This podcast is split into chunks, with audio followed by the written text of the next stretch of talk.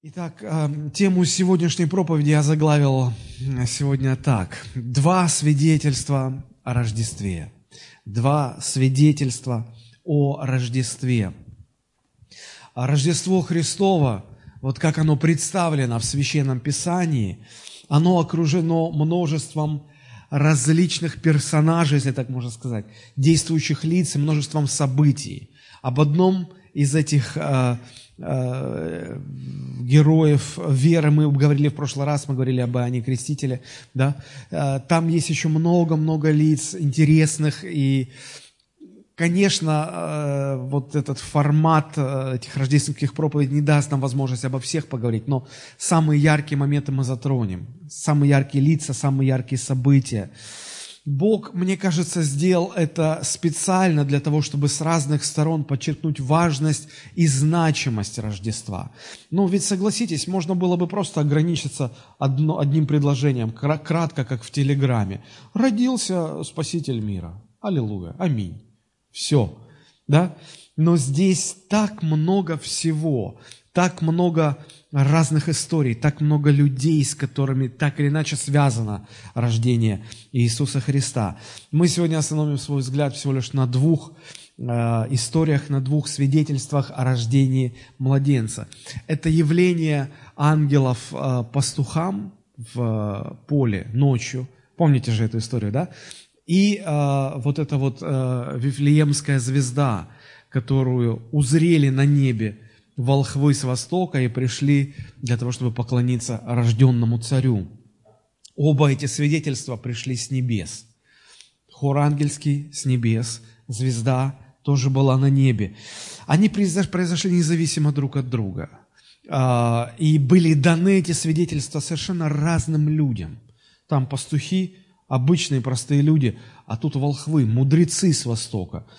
А, почему Бог так устроил? Я думаю, чтобы последующие поколения смогли, разбирая эти истории, а, рассуждая над этими свидетельствами, все более и более убеждаться в истинности самого факта рождения Спасителя мира. Потому что и Рождество, и воскресение Христа невозможно объяснить.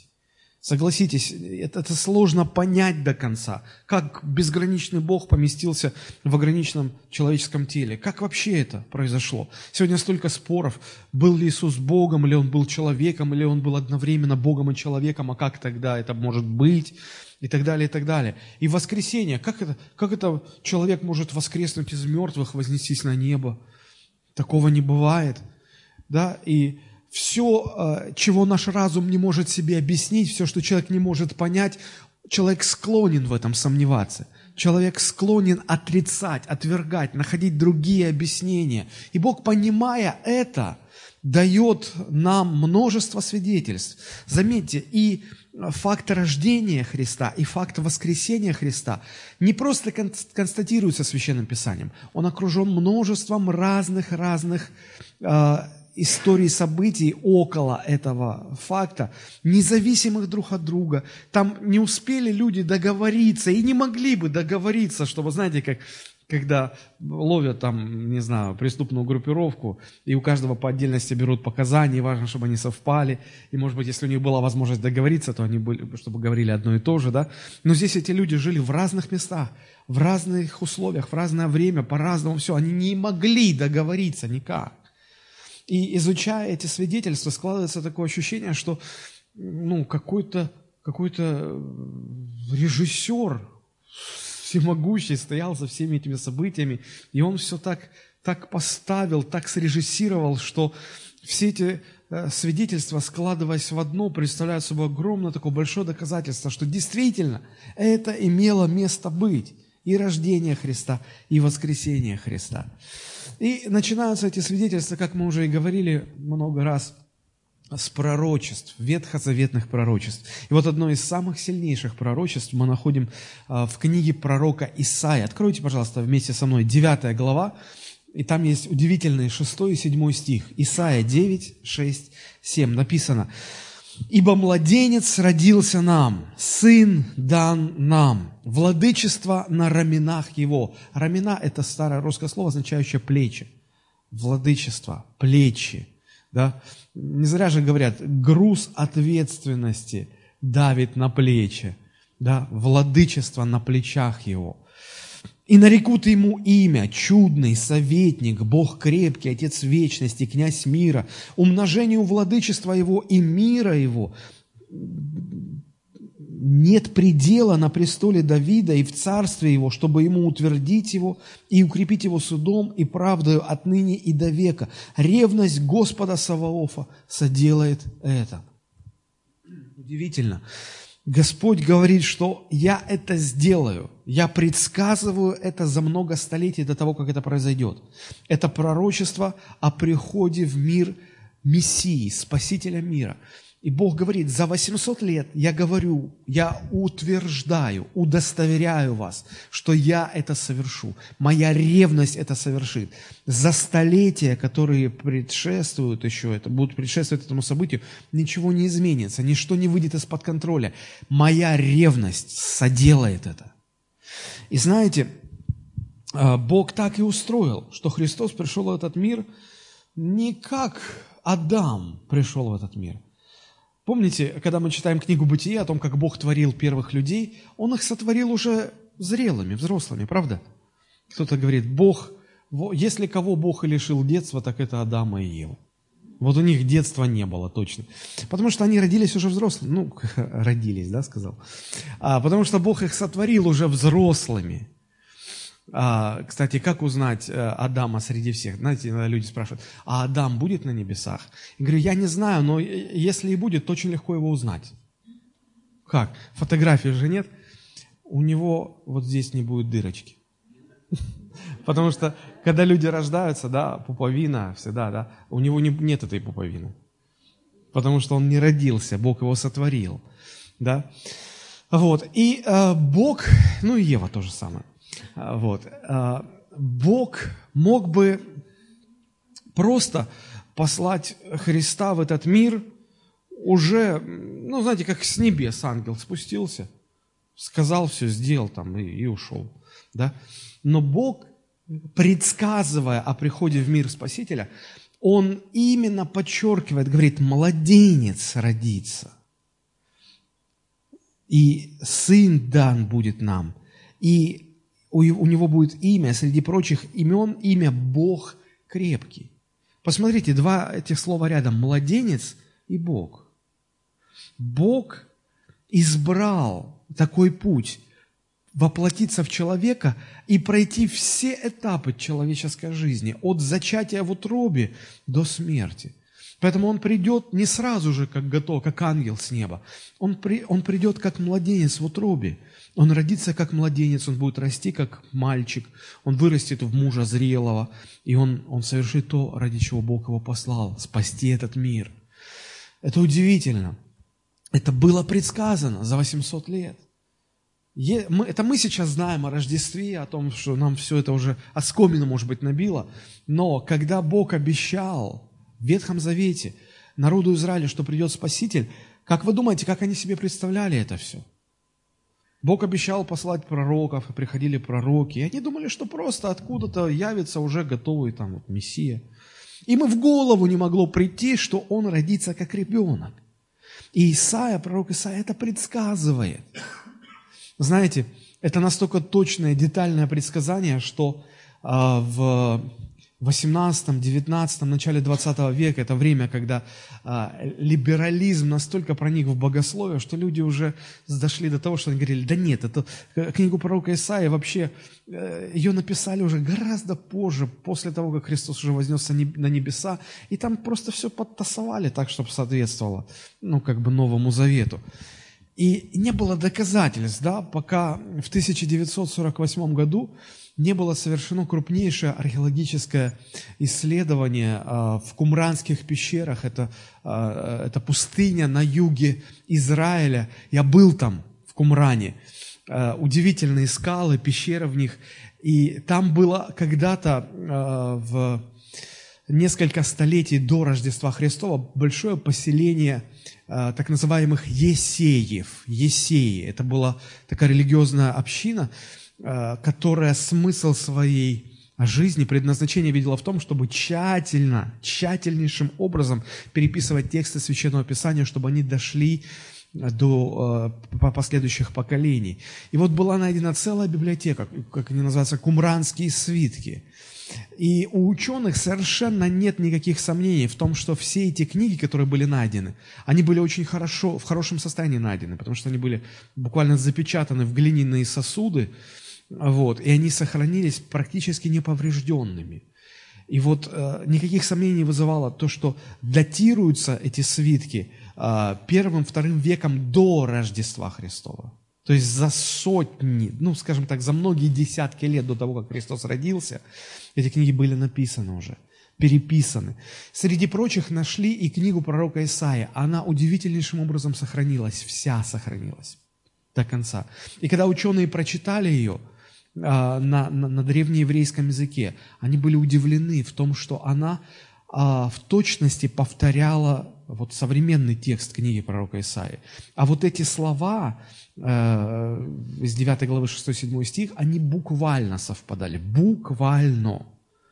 И уже никто не мог возразить что-то по поводу того, что это было сфабриковано позже.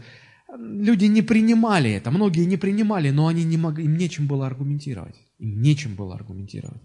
Это удивительно. Удивительно. Бог с разных сторон продолжает, даже представляете, вот в 20 веке продолжает открывать. Мне кажется, что впереди нас будут ждать еще какие-то открытия, какие-то свидетельства, которые будут еще снова и снова подтверждать факт рождения Христа, факт воскресения Христа из мертвых. Это удивительно. Но сегодня мы разберем только две истории, э, два свидетельства э, из этой большой такой рождественской палитры. Они очень интересны Оба свидетельства сопровождались сверхъестественными явлениями. Согласитесь, не каждый день ангелы там с небес поют, правда? Не знаю, может, у кого-то и каждый день это, но обычно это каждый день не происходит. И звезды тоже так э, не появляются, которые в Иерусалим напрямую ведут. Не каждый день зажигаются на небесах. Эти истории не были связаны друг с другом, разным людям были явлены, и Э, много было э, различий, но так или иначе, э, обе эти истории можно назвать такой небесной печатью, вот, удостоверяющей факт рождения Христа, что действительно это произошло. Итак, речь пойдет о, о свидетельстве ангелов пастухам и о свидетельстве данном волхвам с Востока. Давайте мы поподробнее разберем эти истории они, конечно, всем нам хорошо известны, но хотя бы потому, что если уже мы встречаем какие-то иллюстрации о Рождестве, то там неизменно вот эта картинка. Ангелы с небес, пастухам, вот, потом эти волхвы приносят и дарят младенцу золото, ладан, смирну. С детства все это вот как-то крутится, крутится. Казалось бы, ну о чем тут еще рассуждать? Я сразу хочу сказать, что я не буду просто пересказывать эти истории. Я хотел бы именно их разобрать, проанализировать и сделать некоторые выводы, очень важные для нас. Потому что истории эти имеют очень важное, очень серьезное духовное значение, которое я и попытаюсь с Божьей помощью сегодня раскрыть. Итак, примечательно в этих историях то, что э, и та, и другая представляла собой свидетельство небес. Небеса свидетельствовали о том, что родился Христос. А, ангел приходил к Марии, а, будущей матери Иисуса, и говорил, тебе, у тебя родится мальчик, и он будет сыном Божьим. Да, это ангел говорил, а это небеса открывались, и на небесах было свидетельство. Вот как евангелист Лука это описывает. Смотрите, Евангелие от Луки, 2 глава, с 8 по 14 стихи. В той стране были на поле пастухи, которые содержали ночную стражу у стада своего. Вдруг предстал им ангел Господень, и слава Господня сияла их, и убоялись страхом великим.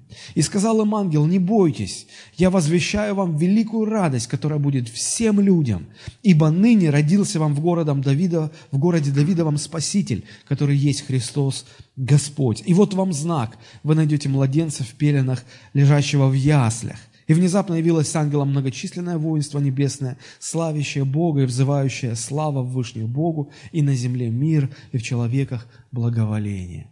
Удивительно. пастухам сказано, что э, идите, посмотрите, э, и как вы обнаружите, вот вам знак, вот вам знамение. Вы увидите младенца, лежащего в яслях. Сегодня э, человек может сказать, экое знамение, а где же еще младенцам лежать? В яслях, конечно, и лежать. Но, друзья, это сегодня мы кроватки для маленьких детей называем яслями, а в то время яслями называлось совсем другое. Ясли – это было такое вот грубое деревянное корыто – в которое э, клали пищу для э, животных, и животные, подходя к этому корыту, ели. Вот это называлось ясли. И даже самое смелое человеческое воображение не могло нарисовать картину, чтобы вот в это грязное корыто положить новорожденного младенца. Ну, ну это бред. Это, это все равно, что в унитаз положить сегодня. Да, вот как-то вообще не вяжется. Да? И, и когда ангелы говорили, вы, это, это, это удивительно, это первый раз такое, вы увидите младенца, который будет положен в ясли. А почему это произошло? Что не нашлось кроватки? Да, потому что там объявили перепись. Столько народу стеклось сразу в Вифлеем, что людям негде было практически переночевать. И а, Мария уже была беременна, а, а знаете, с беременными женщинами, ну, быстро так в очередях, в давках не, не, не, не поспеешь, там, номер снять и так далее, да. И, конечно же, им не хватило места, не досталось, им негде было ночевать. И кто-то, видимо, вот просто пустил их в, в стойло к домашним животным. И, э, ну, не, не на землю же класть. Видимо, взяли это корыто, его как-то помыли, почистили там а, устелили чем-то там, соломой, не знаю, тряпками какими-то, и вот туда положили младенца. И это было необычно, это было необычно. И по этому признаку и э, эти пастухи и, и нашли этого а, рожденного младенца. А, Бог, знаете, является людям по-разному. Захарии он явился в храме, да? А, Марии он явился в комнате, а, где она жила. А, Иосифу Бог явился во сне, да, Бог выбирает специальные места и специальные обстоятельства для того, чтобы являться людям, открываться людям. И вот здесь Бог выбирает такое место, ночное поле, пастухи, звезды, и Бог здесь является пастухам. Почему так? Не знаю. Это сильно испугало пастухов – это, они были буквально в шоке, написано, боялись страхом великим. Чем же еще-то можно бояться, как не страхом, да? Вот, они в шоке буквально были. Сильно испугались, да? Вот что-то подобное было и в истории с волхвами. Евангелист Матфей так это описывает, вторая глава, а, с первого стиха там, до девятого. Когда же Иисус родился в Вифлееме Иудейском в дни царя Ирода, пришли в Иерусалим волхвы с востока и говорят, где родившийся царь Иудейский? Ибо мы видели звезду его на востоке и пришли поклониться ему. Мы пропустим немножко, девятый стих. Они, выслушавши царя, пошли, и вот звезда, которую увидели они на востоке, шла перед ними, как наконец пришла и остановилась над местом, где был младенец. В этом случае Бог для свидетельства о рожденном Спасителе организовал специальное небесное явление такое. Яркая очень звезда, которая двигалась тогда, когда Бог хотел, чтобы она двигалась, туда, куда Бог хотел, чтобы она двигалась, останавливалась тогда, когда Бог хотел, чтобы она останавливалась. И в обоих этих историях небо свидетельствовало о рождении Спасителя. А, в этой истории а, общее то, что небеса свидетельствовали людям, а разница в том, насколько велика пропасть между людьми, которым были адресованы эти два свидетельства. Потому что это, это были фактически полные противоположности. С одной стороны, это были простые пастухи, а с другой – это мудрецы. Простые люди, высокообразованные – может быть, неграмотные, скорее всего, неграмотные, и имеющие большие познания в науке, в религиях и так далее. А, мы понимаем, когда ангелы являются священником, например, Захарии. Ну, а кому же еще являться? Да? Это профессиональное такое. А, вот. А, мы понимаем, когда ангел является Марии, как будущей матери, Иосифу, как отцу этого святого семейства и объясняет, что как будет. Но мы понимаем, когда Бог является пророком, но как в эту историю вписать, как в эту категорию людей, которым являются ангелы, как вписались эти вообще пастухи? Каким боком? Как, как вообще не попали туда?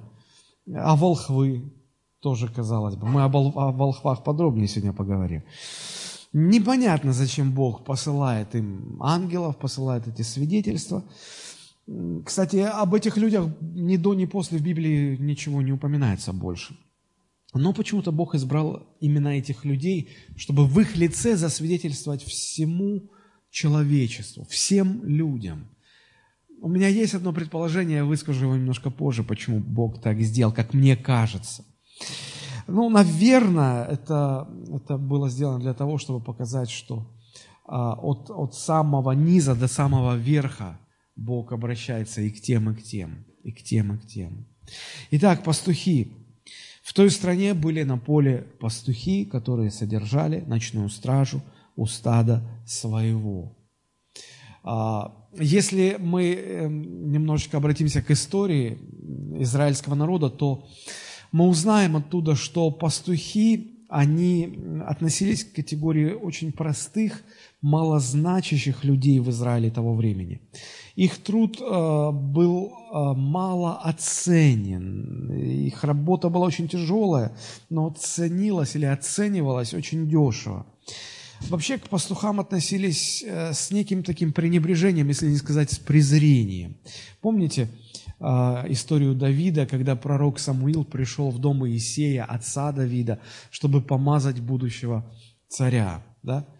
И Иисей собрал всех своих сыновей, ну, как ему казалось, всех своих сыновей, шестерых, и красавцы были на подбор, да, и Самуил, подходя к одному, к другому, к третьему, Самуил с удивлением обнаруживает, что он ни на кого из них не указывает Господь. Он говорит, это все твои сыновья? Он говорит, да, все.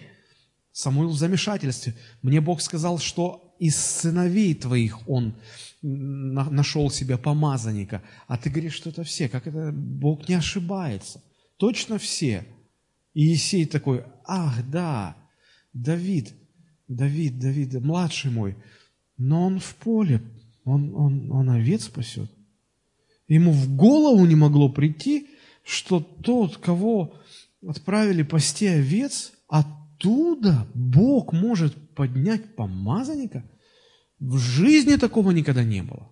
Не может такого быть. Почему? Да потому что эта категория вот людей, которым доверяли пасти стада, это, это люди вообще были не в счет. Просто их не считали. И вот Бог обращается к таким простым-простым людям, которых, может быть, на которых другие не обращали внимания. И Он адресует свое свидетельство именно таким простым людям. Не царям, не первосвященникам, простым людям. Я не знаю, как вас, но меня это очень радует. Потому что я, наверное, из тех, из простых совсем. И это так здорово, когда Бог а, общается с простыми людьми. Но давайте посмотрим на вторую группу из второй истории с волхвами. Они были совершенно другими людьми, но и их а, вот встреча с этим небесным явлением была тоже неожиданной. И, и мне кажется, но это как-то не свойственно, что Бог выбрал таких людей. А, об этой истории нам рассказывает евангелист Матфей, 2 глава, с первого стиха. Смотрите, мы читаем. «Когда же Иисус родился в Вифлееме, иудейском, в дни царя Ирода, пришли в Иерусалим волхвы с востока и говорят, где родившийся царь иудейский, ибо мы видели звезду его на востоке и пришли поклониться ему». Волхвы с востока. Кто эти люди? Если вы возьмете оригинальный греческий текст, то здесь вместо слова «волхвы» в оригинале стоит слово магой, магой, от которого происходит русское слово маги. Да? И э, вот э, я нашел э, в греческом словаре спектр смысловых значений этого слова. Послушайте, как это слово переводится. Маг, волхв, мудрец, жрец, толкователь снов, звездочет, астролог, прорицатель, в Вавилоне, Мидии, Персии и других восточных странах это мудрец и жрец. То есть человек, сведущий в науках естественных, и человек, как сегодня бы его назвали, религовед, сведущий в религиях различных. А, дальше. Человек, сведущий в астрологии, толковании снов и другой магии – маги с Востока. Это не колдуны в нашем понимании, потому что э, колдовство, ворожба считалось в Израиле грехом. Да? Таких людей побивали камнями. Это не, э, это не экстрасенсы в нашем понимании, это не оккультисты. Это э, особая каста очень образованных людей, имеющих познание в науках – а, да, они, они, они считались астрономами и астрологами, потому что в те времена это была одна наука. Мы сегодня понимаем, что астрономия – это наука, а астрология – это псевдонаука такая. Она больше в мистику, в, в оккультизм уходит. Вот. И вот Бог решил э, общаться с такими людьми. Бог решил обратиться Э, к таким людям. И возникает вполне естественный вопрос, а что они вообще делают в этой картине Рождества? Непонятно присутствие этих пастухов, и, и не менее непонятно присутствие вот этих волхвов. А, я немножечко вам расскажу из истории, что это за люди, как к ним относились, что они себя представляли. В истории э, древнего мира эти люди были достаточно хорошо известны. Это социальная группа э, так называемых мудрецов, которая родилась или образовалась из одного рода э, халдейского. Э, этот род был принят на службу э, к халдейскому царю, потому что они отличались э, э, мудростью, познаниями, разумением и были очень хорошими советниками. Например, во времена Вавилонской империи в книге пророка Даниила описывается эта целая группа людей, и они названы мудрецами, которых держал при дворе царь Навуходоносор – для того, чтобы они э, ну, выступали в роли советников, в роли э, людей, которые э, помогали бы царю при принятии определенных решений, обладая большими-большими знаниями. Так вот, помните, однажды царю Навуходоносору приснился какой-то сон, который он не мог никак истолковать. Он обращается тогда к этой группе волхвов, мудрецов, и просит, чтобы они истолковали. Они разводят руками, говорят, мы не можем, мы не можем. И что тогда происходит? Царь в ярости, ну, цари, они же неуравновешены, часто бывает. Он в ярости издает указ убить, уничтожить всех этих волхвов. Самое интересное здесь, знаете что? Что в этой категории, оказывается, был и пророк Даниил. Посмотрите, книга Даниила, вторая глава, э, с 12 стиха. «Рассверепел царь и сильно разгневался на это, и приказал истребить всех мудрецов вавилонских, Здесь вот это слово «волхвы», мудрецы вавилонские. 13 стих. «Когда вышло это повеление, чтобы убивать мудрецов, искали Даниила и товарищи его, чтобы умертвить их». А их зачем? А они были в этой категории. Даниил был волхвом. Как это не, неудивительно, может быть, сегодня звучит, но он был этим волхвом.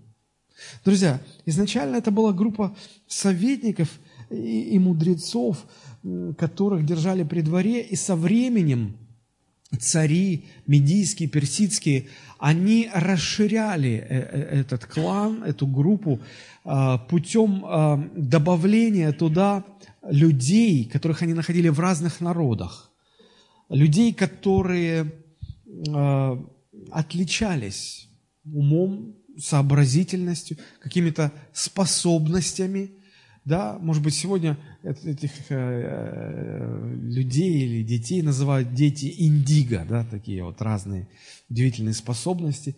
Их искали в разных народах, э, в детском, в юношеском возрасте перевозили во дворец к царю, отдавали на обучение, воспитание, развитие этих способностей, и потом они вырастали и вот образовывали эту касту мудрецов.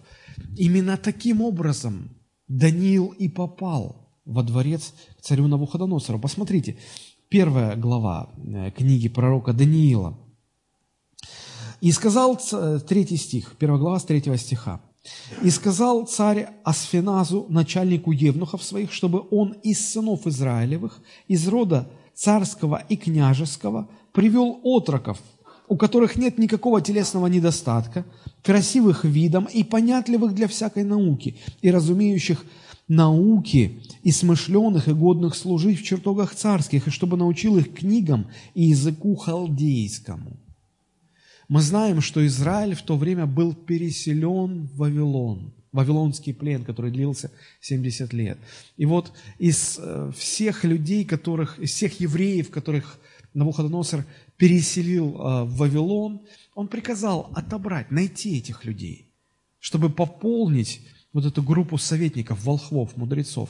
И таким образом Даниил туда попадает. И когда Навуходоносор издает указ о том, чтобы уничтожить всех этих мудрецов, то пришли и за Даниилом. Почему? Он тоже входил в эту категорию. Удивительно. По своей религиозной принадлежности эти люди, э, скорее всего, относились э, к зороастрийцам. Это была такая языческая религия, которая э, признавала наличие единого Бога, но это все-таки было язычество, это не был Бог Израилев. И вот этих мудрецов, их воспитывали и готовили, они были очень сведущи в естественных науках и очень хорошо разбирались во всех религиях мировых, которые были на то время. А, на протяжении столетий, даже а, с разрушением империи медян и персов, эти люди, эта каста волхвов, она не только не исчезла, но она продолжала а, благополучно увеличиваться, росла, потому что на таких людей всегда был спрос. Всегда был спрос. Они нужны были. Цари сменяли один другого, одни империи рушились, другие приходили на их место. И казалось бы, что а, с уходом одного царя нужно убирать и всю его свиту, всех его советников, мудрецов, всех придворных. Недавно а, по нашему телевидению прошел сериал исторический по-моему, назывался он «Великая», о Екатерине Великой, да? И вот эти все дворцовые интриги, перевороты, когда один император уходит и приходит на его место другой, то в лучшем случае э, этого бывшего императора и его команду в лучшем случае куда-то отсылали, но чаще всего просто физически уничтожали, чтобы не было претензий на трон. Да? А тут смотрите, один царь сменяет другого, а другой третьего, третий четвертого, а эти мудрецы как были при царях, так и, так и оставались все время. И никто их не уничтожал, никуда они не уходили. Смотрите, пророк Даниил, он пережил четырех царей. Сначала Навуходоносор, потом уходит Навуходоносор, приходит кто там? Валтасар. А, Даниил прочит скорую погибель Валтасару. Он такие вещи говорит, за которые башка с плеч тут же. Ничего подобного. Валтасар Э, погибает, приходит на его место другой царь, Дарий, и Даниил становится советником Дария. Дарий уходит, приходит новый царь Кир, и Даниил и при царе Кире остается советником, мудрецом. Почему? Таких людей не уничтожали. Они были на вес золота. Они переходили из одного царствования в другое царствование. И история свидетельствует о том, что а, такие люди а, сохранились даже во времена греческой и римской империи. И вот а, когда мы в Евангелии читаем о том, что с востока пришли волхвы, то это были представители вот этой касты. Это люди, которые очень хорошо разбирались в науках. Э, в политических вопросах, экономических вопросах, религиозных вопросах. Они всегда были желанны при, при царском дворе, всегда были необходимы, и поэтому э, очень ценились, очень ценились. И знаете, интересно какой момент. Э, если мы возьмем времена Даниила, четыре царя, первым из них был Навуходоносор.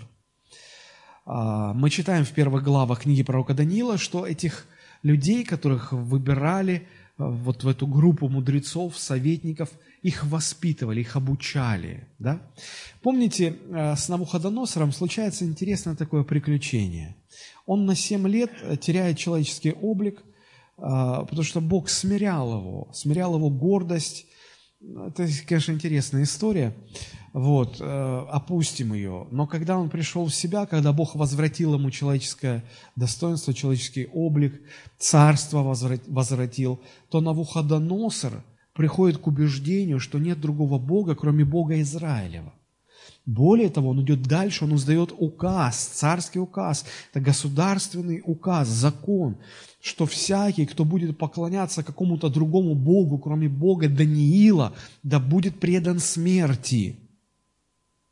Как вам кажется, в расписание занятий этих волхвов включили изучение священных писаний иудеев?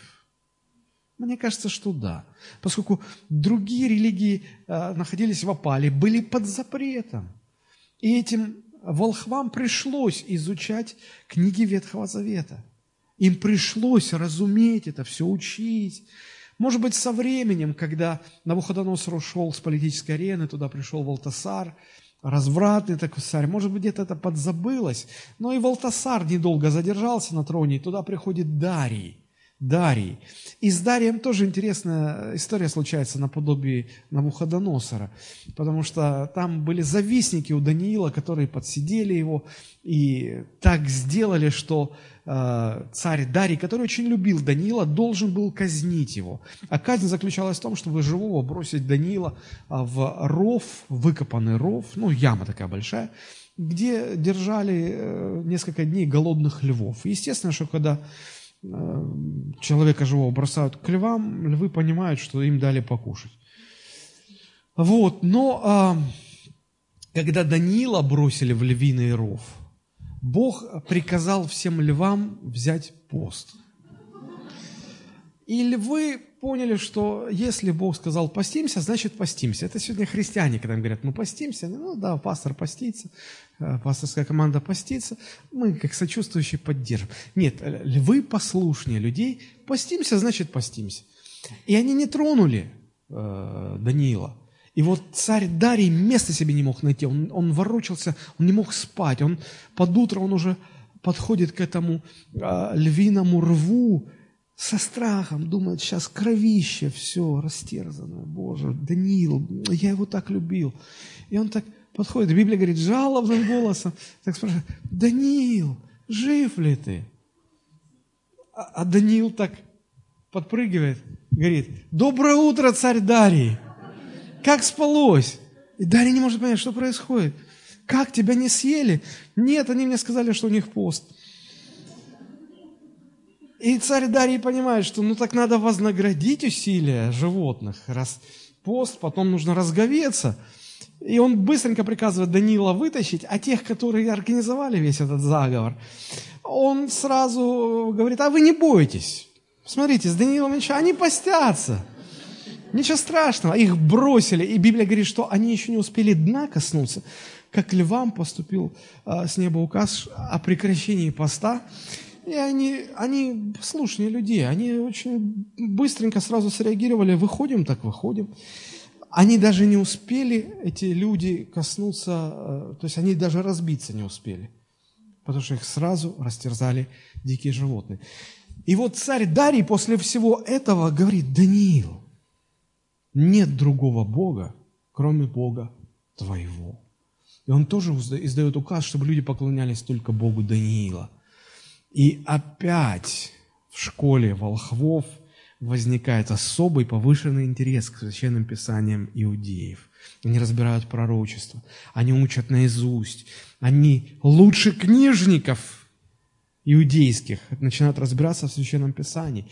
Они знали об обещании Бога послать Мессию, Спасителя мира. Они знали пророчество Исаи. Они знали, что Бог собрался привести в этот мир царя. Он родится как человек, он умрет за грех всего мира.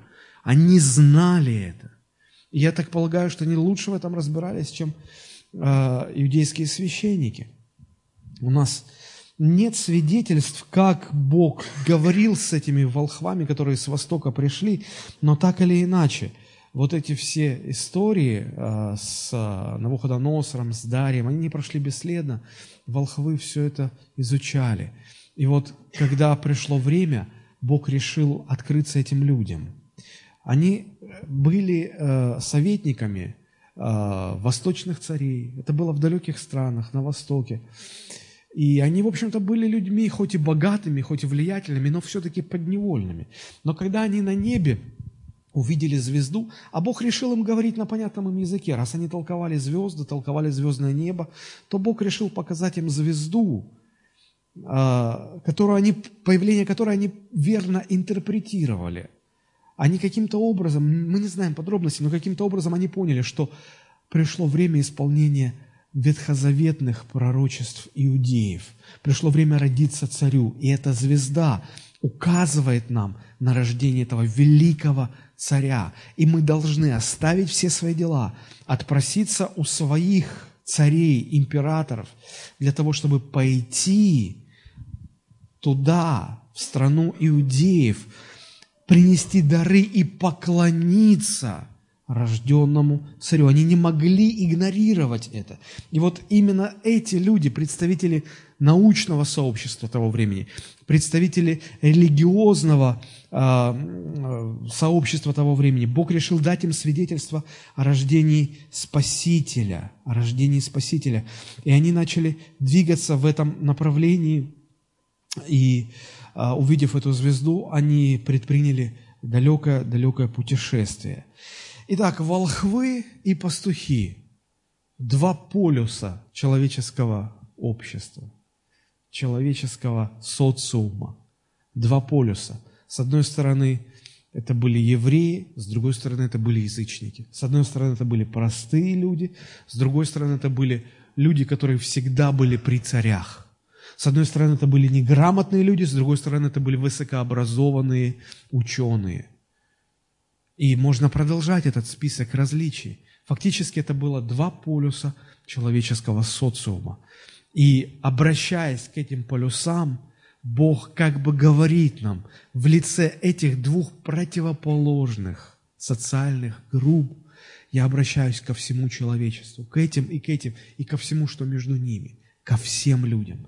Я обращаюсь для того, чтобы указать вам на факт рождения нового царя – Спасителя мира, от рождения которого вам будет великая радость по всей земле. Возникает вопрос, почему, Господи, Ты говоришь о царе? Почему Ты говоришь о царе? Здесь очень интересные мысли сокрыты. Я хотел бы, дальше рассуждая, обратить ваше внимание на то, что и в первом случае, и во втором случае свидетельство немножечко а, отличалось. Потому что, когда ангелы обращались к пастухам, они что говорили? «Вам родился Спаситель». Когда они говорили волхвам, когда, когда звезда Вифлеемская открыла э, вот факт рождения Мессии волхвам, то они восприняли это как рождение царя иудейского. Разница вот в чем. Там Спаситель, тут царь. Заметили эту, этот нюанс? Там Спаситель, тут царь. Простым людям было сказано как, об Иисусе как о Спасителе, волхвам как о царе. Но фактически, мне кажется, а, именно волхвы, как люди, которые всегда были при царях, именно они могли лучше всего донести весть о том, что это не просто Спаситель, но именно царь. И начинается, в общем-то, э, вот это свидетельство о царе э, с переписи. Интересный очень момент. Э, евангелист Лука во второй главе с первого стиха начинает историю и упоминает о переписи. Давайте мы посмотрим. Да? Лука, вторая глава с первого стиха. Очень интересно здесь.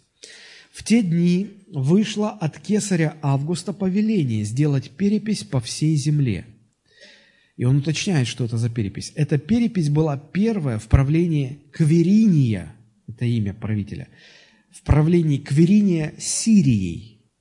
И пошли все записываться, каждый в свой город. Пошел также и Иосиф из Галилеи, из города Назарета, в Иудею, в город Давидов, называемый Вифлеем, потому что он был из дома Ирода Давидова. Записаться с Марией, обрученной женой, которая была беременна. Когда же они были там, наступило время родить ей, и родила сына своего первенца, и спеленала его, и положила его в ясли, потому что не было им места в гостинице упоминание переписи здесь имеет несколько значений. Прежде всего для того, чтобы э, как-то определиться во временной шкале, когда все это происходит, да? Потому что в то время у нас сегодня есть э, григорианский календарь, да, по которому мы живем.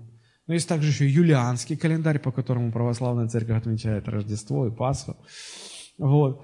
А, два календаря уже тут путаницы, у нас Рождество непонятно. 25 декабря, 7 января. Если брать историю Советского Союза, царской России, там, ну, все, в общем-то, 25 декабря это отмечали.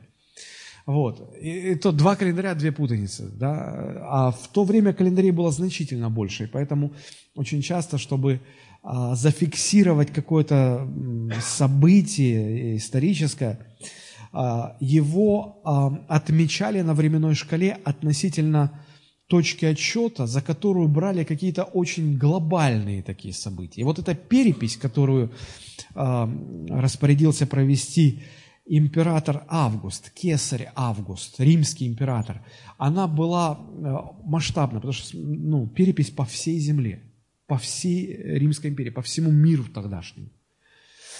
Вот. И здесь э, этот евангелист Лука уточняет, что это не просто перепись, а вот именно конкретная перепись.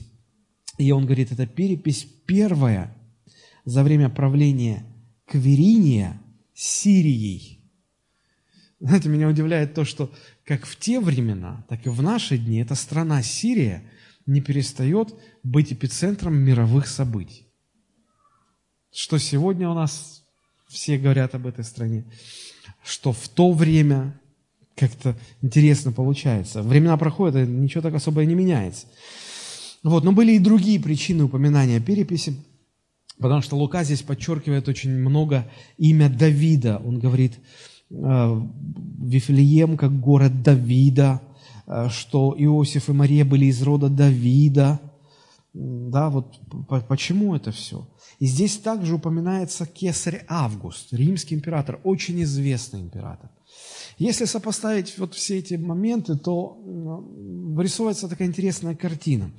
А, известно, что все римские императоры требовали а, от народа поклонения себе как божеству.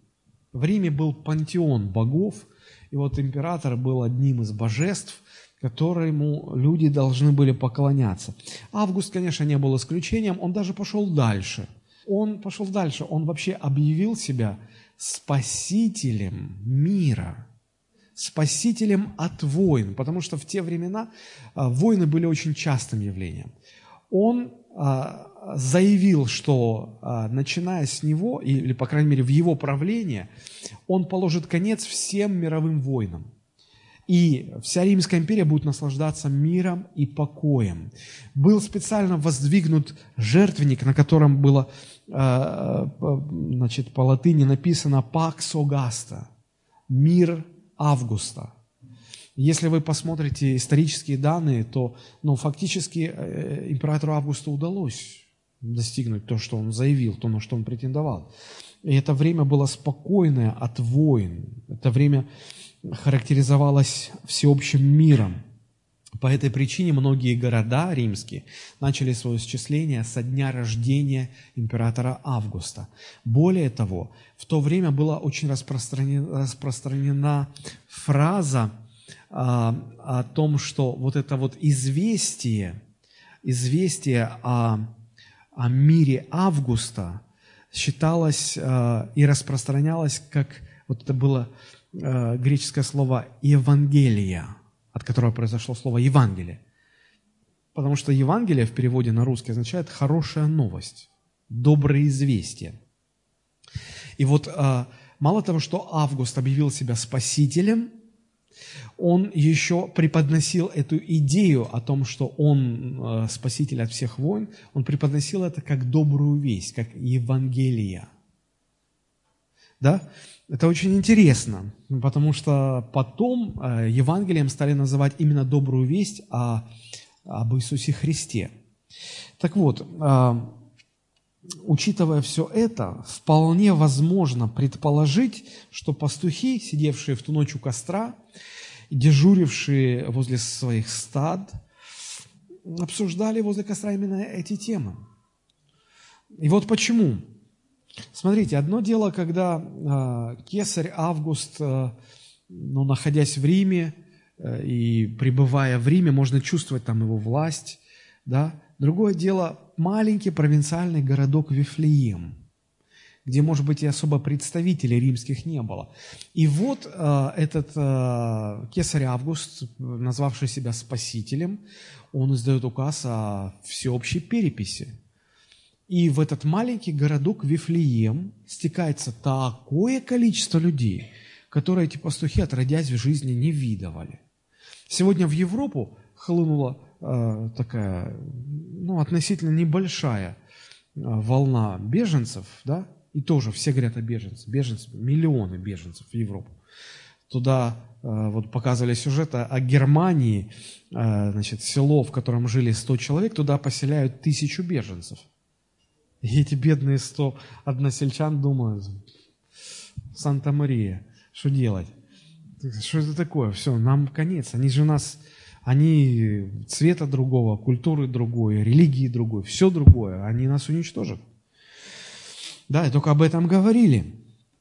Вот. И, конечно же, о чем говорили? Вифлеем наполняется людьми так, что яблоку упасть негде. Потому что люди идут, люди идут. Они должны были записаться в том городе, в котором родились. И вот э, э, все люди, которые какое-то отношение имели к Вифлеему, они стали приходить, пребывать в этот город – Гостиницы не справлялись. Частный фонд уже не справлялся. Людям элементарно было негде ночевать. Люди на улице ночевали. И вот по, по этой причине Иосиф с Марией их, чтобы не оставлять на улице, их просто в какой-то свинарник пустили. В хлев. А, да, и, э, значит, о чем говорить? Конечно же. О чем, вот сегодня, сегодня очень напряженная мировая обстановка, да, о чем сегодня говорят? Об Украине говорят, о Сирии говорят, о Турции говорят, о падающем рубле говорят, о бесконечно низких ценах на нефть сегодня говорят. Вот, вот об этом сегодня говорят на кухнях. Да? Но примерно та, та же картина была и в то время. О чем говорили? Об Августе говорили, о его претензии на этот титул Спасителя, а, об этом Евангелии говорили, что он установит всеобщий мир, о переписи этой говорили, ну такая толпа набрела сразу в город. И вот об этом говорили, и, может быть, они думали, э, как дальше все будет, да? И вот посреди этого всего а, разверзаются небеса, яркий свет, все было темно, и вдруг все стало светло. Ангел с небес говорит, послушайте, я возвещаю вам великую радость, которая будет всем людям, ибо ныне, думайтесь в эти слова ангела, ибо ныне родился вам в городе Давидовом Спаситель, который есть Христос Иисус. Ангел вырывает их из этой политической темы и говорит, послушайте, настоящий-то Спаситель родился не там, в Риме, Здесь, в Вифлееме, в городе Давидовом. И это не кесарь Август, как вы думаете, как сегодня все говорят. Это Иисус Христос. Это тот долгожданный Мессия, которого ждет весь Израиль. Друзья, вдумайтесь, эти слова были построены на контрасте с тем, что было на слуху в то время. А что было на слуху в то время? Кесарь Август, Спаситель от войн, Евангелие о том, что мир придет, да? И вот ангел являясь этим пастухам, говорит, послушайте, послушайте, настоящий Спаситель – это не Август, настоящий Спаситель – это Мессия, Иисус Христос. И родился Он не, не в Риме, э, что так много обсуждается, называют это Евангелием. Настоящее Евангелие в том, что родился вам в городе Давидовом, в Вифлееме. Иисус Христос, Мессия, Спаситель мира. Вот это вам принесет великую радость. Друзья, как это похоже сегодня на нас с вами – Наш разум сегодня забит тоже политическими всякими этими вещами. И, и наша душа пытается связывать вот эти политические события, связать наши надежды с амбициями современных политиков, как когда пастухи пытались связывать свои надежды на мир, на хорошую жизнь с амбициями императора э, Августа. И Ангел говорит, оторвитесь от этого, оторвитесь. Сегодня в Вифлееме родился настоящий Спаситель. Столько лет прошло, столько времени утекло. Друзья, а как будто ничего не поменялось. Как же актуально эти слова звучат и в наши дни. Нам тоже, мне кажется, самое время послать ангелов с небес и говорить, алло, христиане, они-то знали, они ждали, как и все евреи, они ждали рождения Мессии. Но это было так глубоко спрятано в подвалы их души, что на поверхность они жили другим, они жили, они жили э, текущей ситуацией. И сегодня мы ждем Спасителя Христа, Его второе пришествие, но это так глубоко, это истина как-то затирается в нас, и мы начинаем оценивать свою жизнь реалиями этого мира, политической ситуации. Как, как, как христиане сегодня погрузились в политику с головой, в, этой, в, в вопросе Украины, в вопросе Сирии. Я не знаю, столько копий ломают. Христиане, христиане. В пору посылать уже ангелов, которые бы сказали, алло, отвлекитесь, слышите? Вы не о том думаете, вы не с тем связываете свои надежды. Послушайте, э, ну, а, Август не спаситель. Современные президенты не спасители – Христос Спаситель. Не надейтесь, что э, в политической обстановке все станет хорошо. Будет, придет мир. Не президенты принесут мир. Христос приносит мир. Он наш мир, Он наше спасение. И, в общем-то, эта история, она похожа на картину с волхвами – эти люди были советниками царей, они хорошо знали, что такое, царская власть. И вот когда родился царь Иудейский, они оставили все свои дела. Они поняли, что речь идет не об обычном царе, не об очередном царе, но о царе с неба. Матфей 2 глава с 1 стиха. «Когда же Иисус родился в Вифлееме Иудейском в дни царя Ирода, Пришли в Иерусалим волхвы с востока и говорят, где родившийся царь иудейский, ибо мы видели звезду его на востоке и пришли поклониться ему. Заметьте, они не говорят, а где тут ребенок, который недавно родился, и вроде как он там царем, наверное, должен стать. А у них не было ни тени сомнений. Они говорят, где родившийся царь иудейский? Настолько убеждены в своей прямоте, настолько прямо, они дошли до царя. Согласитесь, простой турист как бы в покое президента не попадает, правда? Ну, как бы там протоколы, это еще нужно постараться. А тут они приходят в Иерусалим, они сразу попадают к царю. Почему? Да все понимали их статус. Это волхвы, это, это мудрецы. И Ирод их с радостью принимает. Наверное, у них были какие-то верительные грамоты. Но ну, это, это были люди, которые привыкли стоять перед царями. Слушайте, и они э, без всякой тени сомнения задают вопрос Ироду. Ирод, где родившийся царь иудейский? Где родившийся царь иудейский? Надо сказать, что Ирод э, был не из робкого десятка парей, но от этой уверенности, которая исходила от этих волхвов, и он пришел в трепет – он испугался. А вообще надо знать, кто такой Ира, да? А, это был царь, и вот э, тот год, когда волхвы пришли к Ироду, фактически это был предпоследний год его царствования. Он на то время уже царствовал около 40 лет. А, евреи его и любили, и боялись. Он не был иудеем по происхождению, он был идумиянином, которого римляне поставили царем. Он, он не мог быть царем, потому что царем, царями рождаются. Да? Так по происхождению он не был царского рода. Но э, римляне его поставили, потому что он был угоден им, э, и они хотели, чтобы они наделили его всеми полномочиями для того, чтобы он держал в узде Израиль и держал его в покорности Римской империи. Ирод, э, за что его любили? За то, что он на самом деле он очень много сделал для евреев.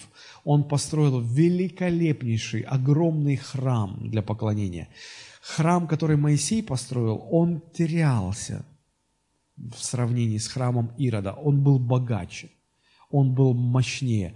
Он строился почти 70 лет, этот храм. Начали строить еще до Ирода. И закончили строить после Ирода еще. Э, десятилетия его строили. Но, по крайней мере, основное, основное было построено в, за годы правления Ирода. Это царь, э, который строил огромные крепости. Вот одна из крепостей э, до сих пор сохранилась, это крепость Масада в, на, ну, на, на юге Израиля, в пустыне. И мне тоже посчастливилось там быть. Это просто поражает, удивляет, насколько масштабно, величественно. Там был царский дворец Ирода, там были войсковые укрепления, там много чего было, это целый такой городок на возвышенности скалы построенный. Э, этот царь много делал для народа, в том числе для развлечений. Он строил ипподромы, он строил театры, амфитеатры. Э, когда он очень сильно поднял экономику страны. Но когда были голодные годы, вот вдумайтесь только, он продавал свое золото, чтобы кормить народ.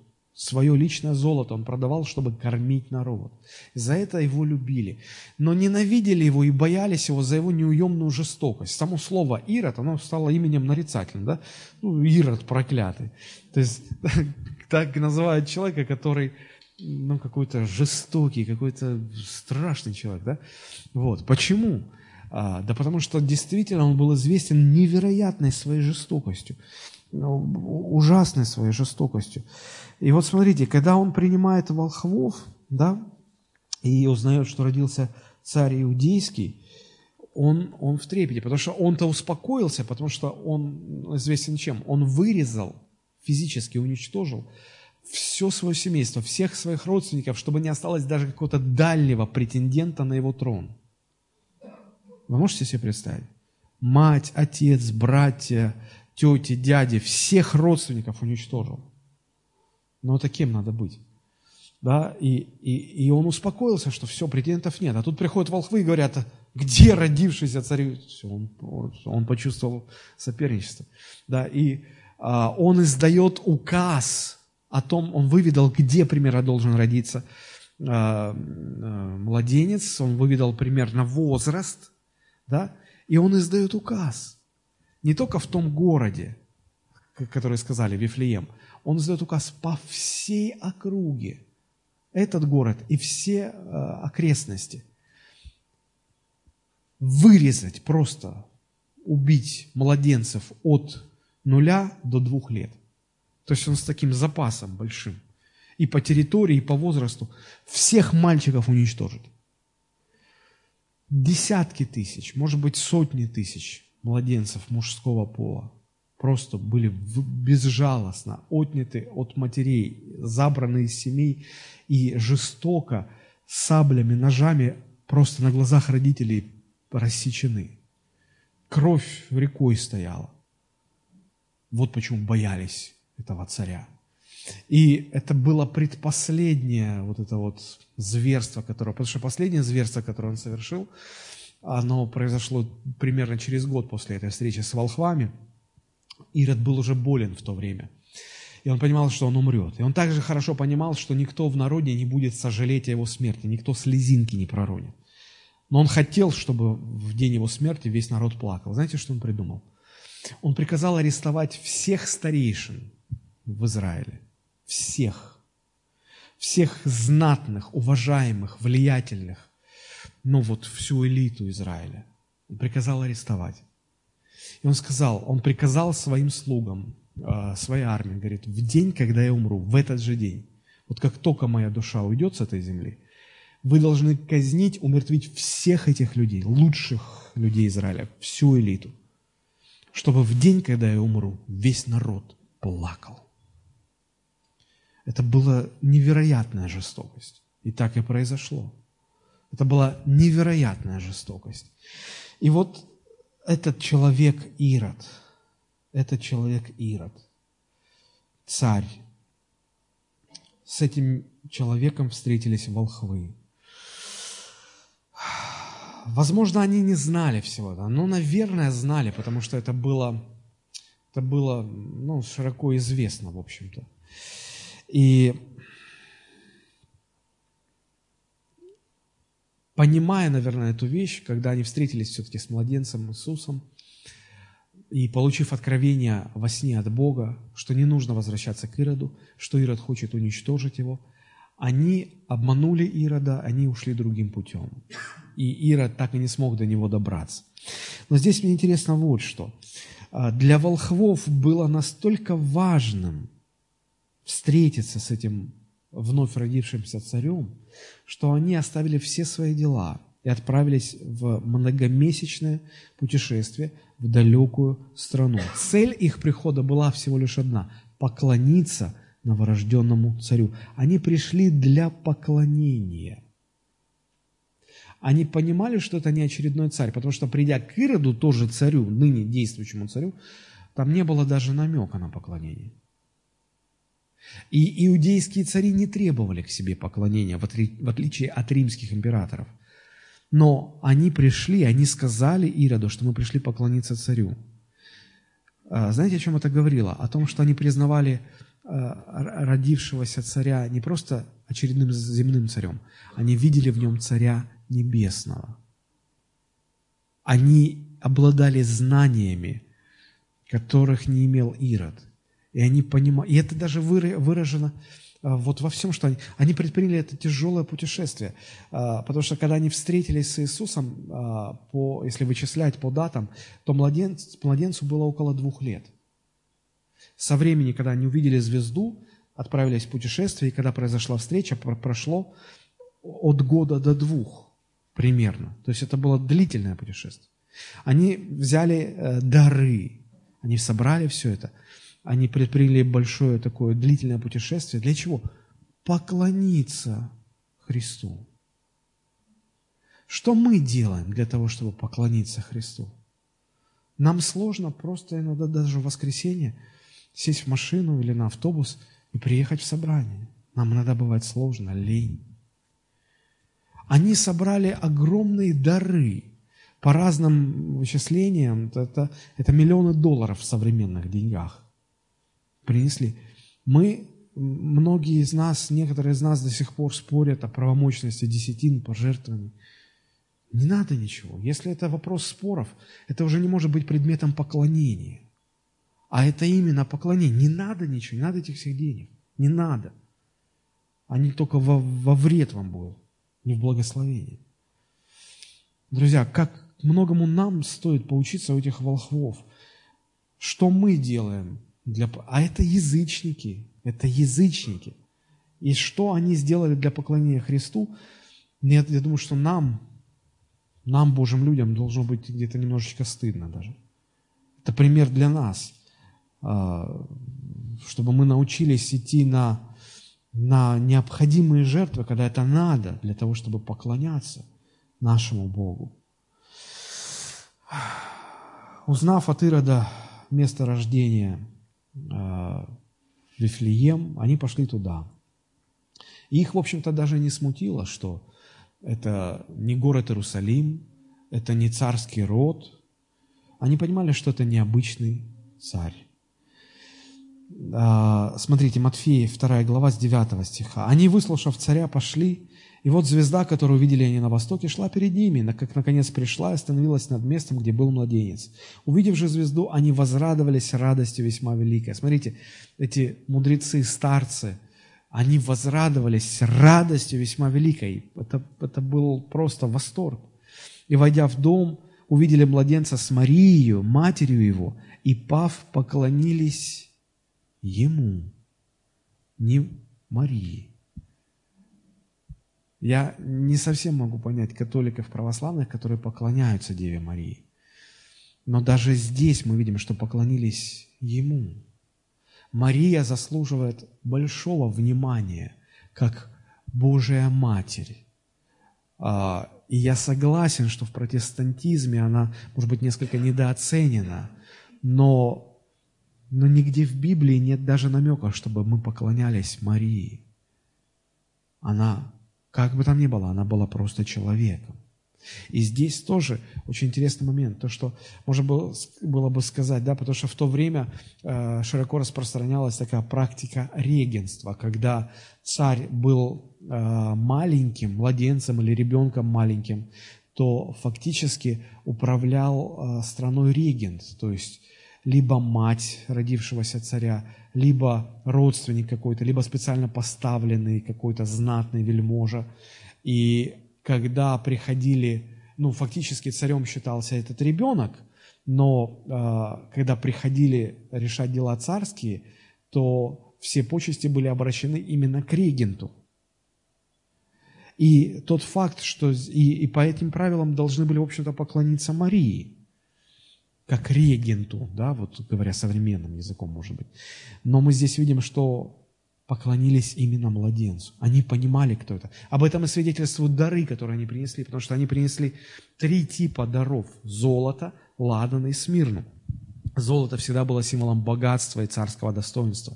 И принося в дар золото, они говорили, мы почитаем этого младенца именно царем. Но там еще был один дар. Они принесли ладан. Ладан – это такая смола, которая использовалась как благовоние во время а, ветхозаветного поклонения, богослужения. Да? И это, это было указание на то, что это не просто царь, но он еще и Бог, он и первосвященник. Подчеркивалась его божественная сущность. И третий дар, который преподнесли, это была смирна или мирро. Это был бальзам, которым который использовали только в одном случае, для того, чтобы обработать тело умершего человека.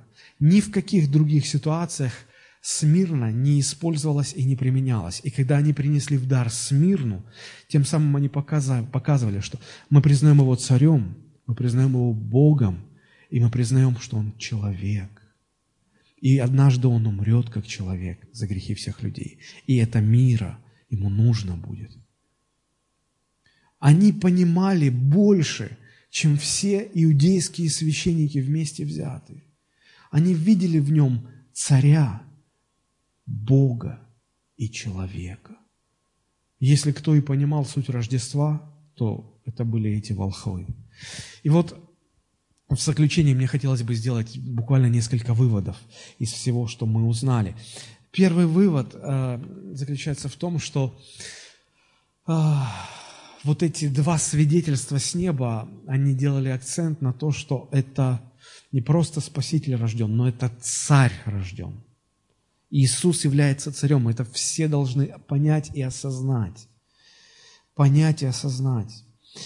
А, Иисус родился царем, именно царем. Сегодня эта истина несколько подзабыта. Сегодня об Иисусе говорят больше как о друге, о, мы строим личные отношения, Иисус мой друг. Говорят, как о старшем брате, он первенец из умерших, он брат, да, Иисус мой старший брат. Говорят об Иисусе как о Спасителе, Он спасает нас от наших грехов. Говорят как, как о скором помощнике в бедах наших, потому что Он помогает нам, да? Но не как о царе. Это все так. Он, он друг, он спаситель, он брат, он, он помощник. Это все правильно, это все правда. Но прежде всего он царь. Прежде всего он царь. А, я хочу вам привести цитату одного очень известного богослова. Послушайте, что он говорит. Перед тем, как мы сможем стать друзьями Христа, мы должны быть Его подданными. Он должен быть нашим господином до того, как Он может стать нашим старшим братом. Друзья, а, Библия говорит, что Бог перевел нас из царства тьмы в царство возлюбленного Сына Своего. Мы были в одном царстве, но Бог переводит нас в другое царство. И чтобы стать частью этого царства, прежде всего, что нам нужно сделать? По признать царство, признать царя в этом царстве. Только потом мы можем строить с этим царем близкие отношения. Только потом эти отношения могут вылиться в дружбу, а могут и не вылиться в дружбу. Только потом он уже, Иисус открывается к нам с разных других сторон. Но прежде всего царь. И если, чему учит нас Рождество? Если, если вы не приняли Христа как своего личного царя, вы прошли мимо самой сути Рождества. Эти все елки, игрушки, мандарины, хлопушки, это все мимо. Не это важно. Не это важно. Перед тем, как мы сможем стать друзьями Христа, мы должны стать Его подданными, признать Его царем. Очень многие христиане совершенно не понимают этой истины. Очень многие. Если, если вы не признаете Его царем, у вас нет возможности строить с Ним никакие другие отношения. Это первое, с чего все начинается. Второе, что нам важно понять, что Царство Иисуса Христа, только оно является источником подлинного, истинного мира для человека. Ангелы, когда явились пастухам, они сказали, слава Вышних Богу, и на земле мир. В человеках благоволение. На земле мир – Самая большая проблема человечества, как в глобальном масштабе, на международной политической арене, так и в локальном масштабе, в рамках одной человеческой души, самая большая проблема – это отсутствие мира. Нет мира. Нет мира. И никогда мы не найдем мира ни в сердце, ни между народами, если, если не примем Христа как царя, как Господа, как Спасителя. Нам многие обещают мир – и мы порою э, захлестываемые волнами этого мира, мы начинаем представлять себе мир, который приходит от стабильности. Нам кажется, вот если бы стабильности побольше, вот стабильности в работе, в зарплате, в отношениях, в семье, в церкви, во всем как-то стабильности, хочется стабильности. Так устали уже от этих всех перемен. Так хочется устройства. Нам кажется, что если будет это устройство, стабильность, нам кажется, вот, вот он, вот он мир. Друзья, я вчера смотрел по телевизору программу, в которой рассказывали, что сын одного из крупнейших миллиардеров, долларовых миллиардеров страны, лично, своими руками задушил собственную мать. 44 года была матери, ему 19 лет. Папа миллиардер – все есть. Его устроили в элитную лондонскую школу бизнеса. Чего ты еще, чего тебе не хватает? Что, что должно твориться в душе, чтобы задушить собственную родную мать шнуром от зарядки для айфона? Что нужно? Что должно происходить? Отсутствие мира. Мира нет. И этот мир не от денег, не от стабильности, не от чего-либо еще другого, только от Христа только от Него. И третья истина, которую нам нужно уяснить для себя, что Царство Иисуса Христа – это настоящий подлинный источник великой радости. Лука 2.10 и Матфея 2.10. Так удивительно совпало в Библии. Лука 2.10, Матфей 2.10. Об этом говорится. Лука 2.10, цитирую. «И сказал им ангел, не бойтесь, я возвещаю вам великую радость, которая будет всем людям на земле». И Матфей 2.10.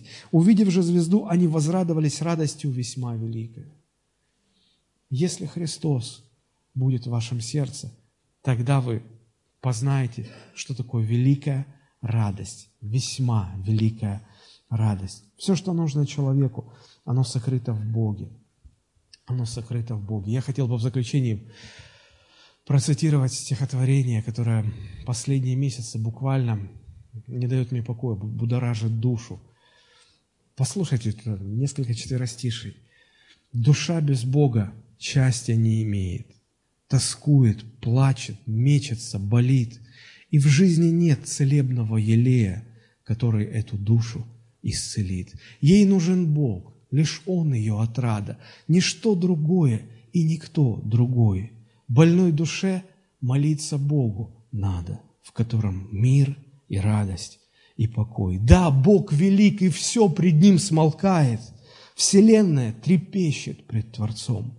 Но то, что с Богом душу разделяет, уже давно искуплено Христом, открывший путь всем людям без изъятия к истоку вечной милости своей в небесные отцовские объятия. Он ждет своих заблудших сыновей. Бог ждет своих заблудших сыновей. Душа без Бога счастья не имеет. Давайте склоним наши головы, помолимся. Господи, мы благодарим Тебя за величайшую радость, которую Ты обещал и которая открывается в Рождестве Сына Твоего, нашего Царя, Спасителя мира, Господа Иисуса Христа. Это источник подлинного мира и подлинной радости. Господи, как же мы устали от, от самих себя, от, от своей самости, от своего «я», от своих жалких попыток искать это счастье, искать этот мир, искать эту радость в других источниках. Все наши греховные похождения – это не что иное, как жалкие попытки найти этот мир и найти эту радость. Прости нас всех, Боже. Помилуй нас. Дай нам мудрости и смирения не связывать свою жизнь, свои надежды, свое будущее, свое благополучие с реалиями этого мира, с обещаниями политиков, с ситуацией в экономике, в стране, на мировой арене. Помоги нам помнить, и пусть это Рождество более и более укрепит нас и утвердит в осознании того, что нет другого источника мира, нет другого источника радости, кроме как Царство Сына Твоего возлюбленного Иисуса Христа. Пусть Дух Святой просветит наш разум, пусть Дух Святой просветит наше сердце, пусть Дух Божий управляет нашими мыслями и поступками, чтобы нам осознать, наконец, что душа без Бога счастья не может иметь. Пусть каждая душа, ищущая, метущаяся, болящая, сегодня найдет этот мир и покой и радость в родившемся младенце, царе иудейском, Господе Иисусе Христе. Я молюсь сейчас, Господь, о тех людях, которые здесь, сейчас, в этом зале сидят – у которых что-то происходит в душе, в сердце, которым ты говоришь, которых ты касаешься. Дай им веру, дай им веру не отвернуться от тебя.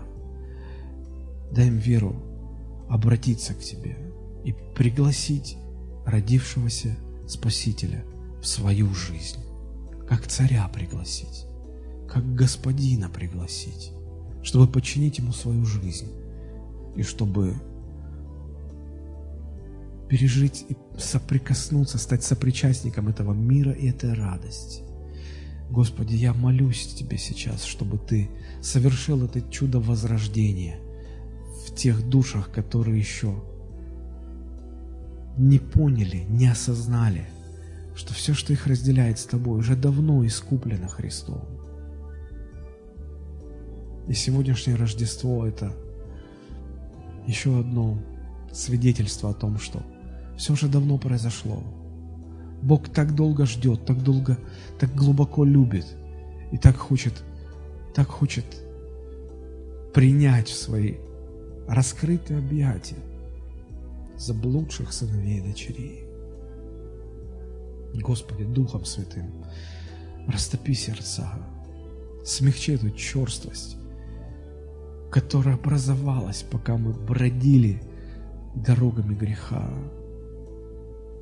сколько, сколько ран, сколько черствости образовалось в наших душах, пока мы жили без Тебя. Залечи эти раны елеем Твоего Духа. Пусть целебный мир, как бальзам целебный, вылечит нас от греха, от боли, от болезней, от проблем – и пусть великая-великая радость заполнит сердце. Сердце, посвященное Тебе, сердце, склоненное перед своим царем. Когда уже не я, не мое эго царствует в моей жизни. Но когда я, сойдя с престола своей жизни, склоняя свою голову, прошу, чтобы этот престол занял Ты, Иисус Христос. Тебе да будет вся слава, Ты царь, и Твое Рождество мы сегодня празднуем. Перед Тобой склоняем головы и сердца. и Тебя признаем нашим Мессией, нашим Богом, нашим Создателем и нашим Спасителем. Благодарим Тебя за все и поклоняемся Тебе во имя Иисуса Христа. Аминь.